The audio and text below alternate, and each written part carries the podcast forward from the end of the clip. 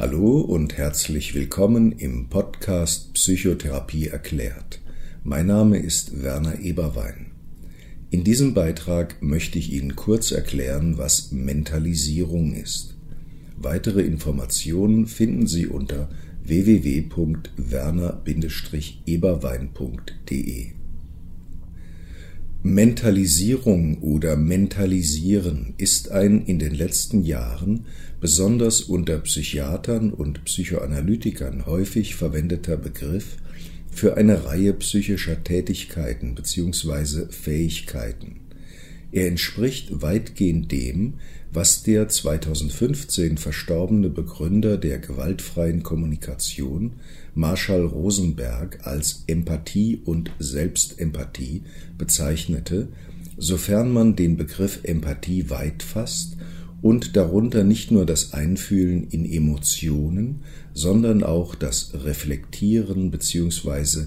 sich hineinversetzen beispielsweise in Einstellungen, Überzeugungssysteme und subjektive Bedeutungen versteht.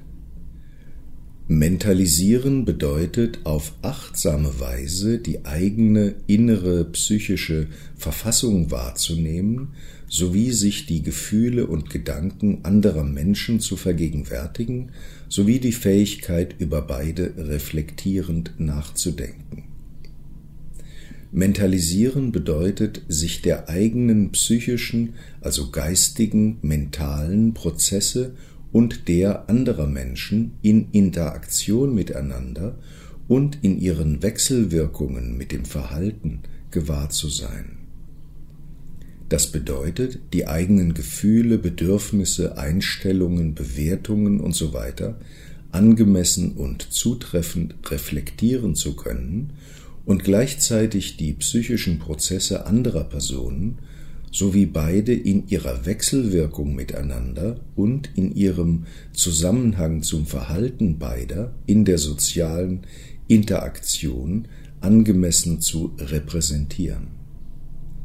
Mentalisieren ist die Fähigkeit, psychische Zustände in sich selbst und in den anderen Menschen als solche bewusst wahrnehmen zu können sie also als etwas Subjektives zu erfassen, was nicht unmittelbar identisch mit der äußeren Realität ist.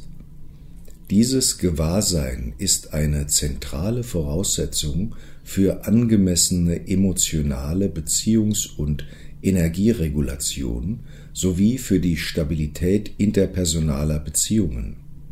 Mentalisieren heißt, sich eigenes und fremdes Verhalten zu erklären, indem man es mit inneren Zuständen wie Gefühlen, Bedürfnissen und Überzeugungen in Beziehung setzt. Die Fähigkeit zum Mentalisieren ist etwas, was, soweit wir wissen, einzig dem Menschen zukommt und bei Tieren nicht oder nur sehr rudimentär vorhanden ist. Der kognitive Aspekt des Mentalisierens besteht aus der Fähigkeit, das eigene Verhalten oder das Verhalten anderer Menschen durch Zuschreibung mentaler Zustände zu interpretieren, also quasi am Verhalten der anderen ablesen zu können, was vermutlich in ihren Köpfen vorgeht, und das eigene Erleben reflektierend nachdenkend erfassen zu können. Das bedeutet, eine Vorstellung davon zu besitzen, welche mentalen Gründe für das Verhalten eines Menschen vorliegen können.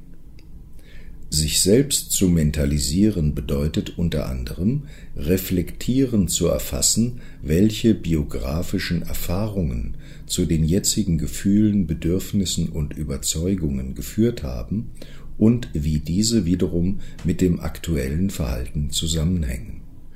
Somit sind die Mentalisierungsfähigkeiten eine Grundvoraussetzung dafür, andere Menschen verstehen, ihr Verhalten deuten und sich auf die jeweilige soziale Umgebung einstellen zu können. Mentalisieren dient zur Orientierung in jeder sozialen Interaktion und Beziehung sowie zur Regulation der eigenen Emotionen und Bedürfnisse. In der empirischen Säuglings- und Kleinkindforschung wurde ein starker wechselseitiger Zusammenhang zwischen den Mentalisierungsfähigkeiten und der Bindungssicherheit festgestellt. Sicher gebundene Kinder im Sinne von John Bowlby entwickelten stärkere Mentalisierungsfähigkeiten. Kinder von Eltern, deren Fähigkeit zur Mentalisierung gut ausgeprägt ist, entwickeln einen sicheren Bindungsstil. Ein weitgehendes Fehlen von Mentalisierungsfähigkeiten liegt bei autistischen Menschen vor, die, je nach Schwere ihrer Störung, geistige und insbesondere emotionale Prozesse in sich selbst und in anderen Menschen nicht angemessen oder überhaupt nicht erfassen können. Auch Borderline-Patienten können nur begrenzt und unter Stress überhaupt nicht mehr mentalisieren. Sie nehmen ihre eigenen psychischen Zustände, vor allem ihre Gefühle, nicht als etwas Subjektives wahr, sondern als zweifelsfrei notwendige Reaktion auf die äußere Situation. Sie sind nicht in der Lage zu erkennen, dass in derselben Situation auch andere Interpretationen oder Gefühlsreaktionen möglich und eventuell auch angemessener sein könnten. Wenn Mentalisierung scheitert, nimmt ein Mensch die Personen seiner sozialen Umgebung nicht mehr als fühlende Subjekte, also als Personen wahr, sondern als Dinge und geht entsprechend mit ihnen um. Die Mentalisierungstheorie geht zurück auf die englischen Psychoanalytiker Peter Fonagy und Mary Target, die sie zum besseren Verständnis und zur Behandlung besonders von Menschen mit strukturellen Störungen aus der Bindungsforschung in der Nachfolge von John Bowlby heraus entwickelten. Die Mentalisierungstheoretiker haben auf dieser Basis ein Konzept insbesondere für die Arbeit mit Borderline-Patienten sowie mit traumatisierten, paranoiden oder schizophrenen Patienten und für die Kindertherapie entwickelt. Sie zielt im Wesentlichen darauf ab, die Fähigkeiten der Patienten zu angemessener und zutreffender Mentalisierung zu fördern bzw. überhaupt erst zu entwickeln. Menschen mit strukturellen Störungen tendieren dazu, aufgrund unreflektierter Überzeugungen ihre Emotionen unmittelbar auszuagieren und damit ihr eigenes emotionales Schicksal zu reinszenieren. Die Alternative dazu ist das Mentalisieren im Sinne einer psychischen Reflexion der aktuellen mentalen Interaktion und das mentalisierende Verstehen der eigenen Lebensgeschichte. Kernelement einer mentalisierungsgestützten Behandlung ist es, den Patienten allmählich zu befähigen, sein eigenes Erleben als etwas Subjektives zu erfahren und die psychische Wirklichkeit anderer Menschen als eigenständig zu erkennen und anzuerkennen. Der Patient wird ermutigt und gelegentlich konfrontativ aufgefordert, zu erkunden, wie er in Bezug auf sich selbst und auf andere fühlt und denkt, wie dies sein Handeln bestimmt und welche zum Teil unreflektierten, aber von ihm zunächst als absolut sicher angenommenen Interpretationen er seinem sozialen Handeln zugrunde legt. Auf diese Weise kann der Patient unter anderem lernen, dass das Verhalten anderer Menschen auch anders interpretiert werden bzw. etwas anderes bedeuten kann, als das, wovon der Patient bisher mit Sicherheit ausging. Besonders unter dem Einfluss starker Emotionen oder verwirrender Gefühle können Menschen schnell ihre Mentalisierungsfähigkeiten verlieren. Borderline-Patienten reagieren in solchen Situationen oft mit massiver Wut oder mit Selbstverletzungen. Hier kann der Therapeut sie auffordern, innezuhalten, sich auf den Augenblick des Ausbruchs des oft massiven Konflikts zu fokussieren, ihre eigenen mentalen, emotionalen und kognitiven Prozesse in diesem Moment reflektierend zu untersuchen sowie alternative Hypothesen über die mentalen Prozesse der anderen Personen zu entwickeln. Mentalisiert werden vor allem Gefühle, aber auch Wünsche, Bedürfnisse, Gedanken, Überzeugungen, Beweggründe, Vorstellungen und Fantasien. Die Tätigkeit des Mentalisierens umfasst unter anderem Aufmerksamkeit, Wahrnehmung, Erkennen, Beschreiben, Interpretieren, Schlussfolgern, Vorstellen, Erinnern, Reflektieren und Antizipieren. Aus all dem ist unsere Fähigkeit, uns selbst und andere Menschen zu verstehen und uns in sozialen Situationen angemessen zu verhalten, zusammengesetzt. Das Fördern der Mentalisierungsfähigkeiten ist ein Kernaspekt jeder reflektierenden Psychotherapie. Der Psychotherapeut richtet seine intensive Aufmerksamkeit und somit auch die Aufmerksamkeit des Patienten auf dessen Innenleben in Interaktion mit dem Innenleben der Menschen, die ihm nahestehen, so auch mit dem Innenleben des Therapeuten in der therapeutischen Beziehung und Übertragung. Die Fähigkeit zu mentalisieren entsteht bereits im Säuglingsalter durch Prozesse der emotionalen Spiegelung zwischen dem Säugling und seinen primären Bezugspersonen. Säuglinge erhalten von ihren Elternpersonen ein beständiges, unmittelbares, emotionales Feedback, zum Beispiel durch Mimik, Gestik, Augenausdruck, Stimmlage, Berührungen usw. So für ihre eigenen mentalen Zustände.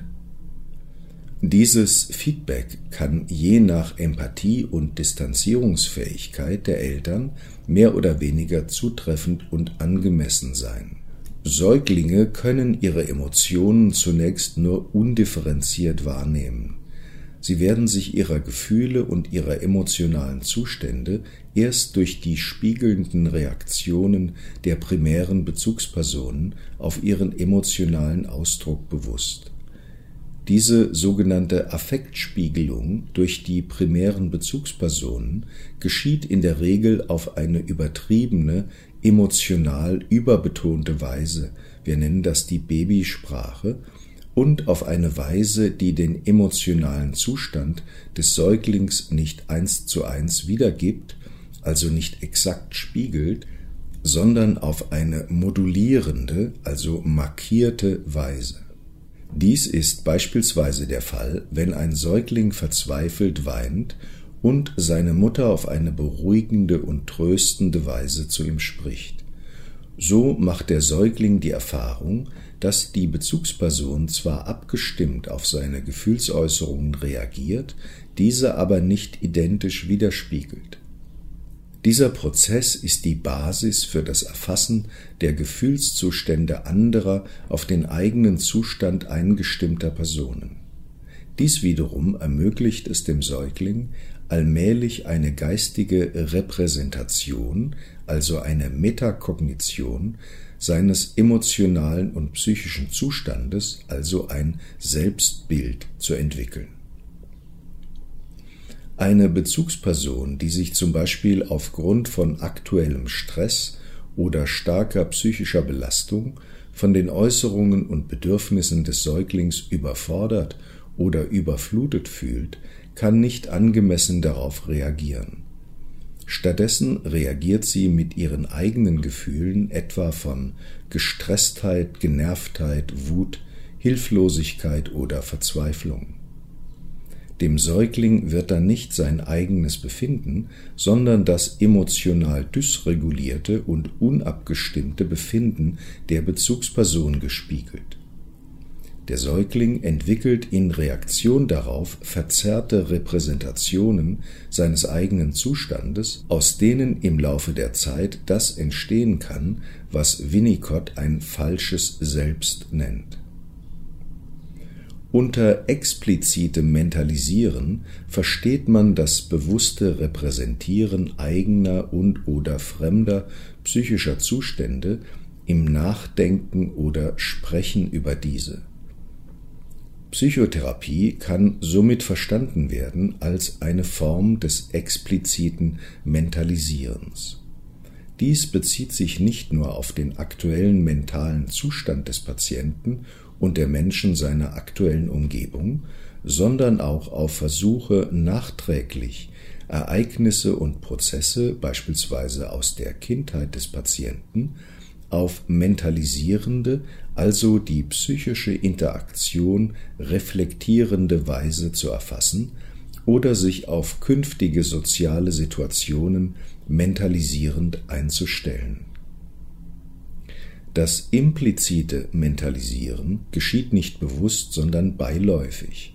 Es besteht aus unserem untergründigen Gefühl für uns selbst und einem beiläufigen Erfassen der mentalen Zustände des Gegenüber im sozialen Kontakt, auch wenn dies nicht explizit bewusst oder im Gespräch zum Thema wird. Patienten mit Entgrenzungsproblematiken handeln dagegen oft unreflektiert, also ohne ihre eigenen Gefühlszustände und Überzeugungen als solche und das heißt als etwas Subjektives wahrzunehmen. Ebenso neigen diese Patienten dazu, andere Menschen ungeprüfte Interpretationen von deren Motivationen zu unterstellen und auf diese unverrückbar zu beharren, auch wenn es sich dabei um durchaus fragwürdige Hypothesen handelt, zum Beispiel um die Hypothese, der will mich doch nur ausnutzen. Gestörtes oder scheiterndes Mentalisieren kann die Form konkretistischer oder projektiver psychischer Verarbeitung annehmen, in der zwischen Interpretation und Wirklichkeit, Fantasie und Realität, Gefühl und Welt nicht mehr unterschieden wird. Die Mentalisierungstheoretiker nennen das den psychischen Äquivalenzmodus. Ein Misslingen der interaktiven Mentalisierung tritt auch bei nicht strukturell gestörten Personen in Situationen von massivem Stress oder akuter Verwirrung auf. Auch hier kann die Förderung der Mentalisierungsfähigkeiten dazu dienen, Neigungen zu panischen Stressreaktionen, beispielsweise übertriebene Eifersucht, zu entschärfen und auch in verwirrenden Konstellationen den Boden unter den Füßen zu behalten. Mentalisieren geht mit einem angemessenen Maß an psychologischer Sensibilität einher, also einer intuitiven Feinfühligkeit für das, was im eigenen Inneren und in dem des Gegenüber vor sich geht, um sich selbst, den anderen und die Beziehung miteinander besser zu verstehen. Die Fähigkeit zur Mentalisierung ist eine grundlegende Voraussetzung psychischer Gesundheit und stabiler, befriedigender sozialer Beziehungen.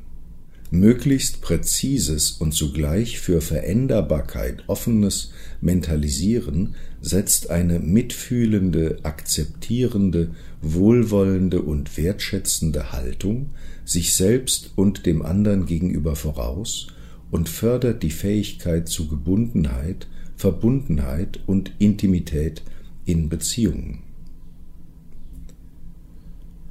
So, das war's für heute. Ich hoffe, dieser Beitrag war interessant für Sie. Weitere Informationen finden Sie unter www.werner-eberwein.de. Einen schönen Tag und viele freudige Erlebnisse wünscht Ihnen Ihr Werner Eberwein.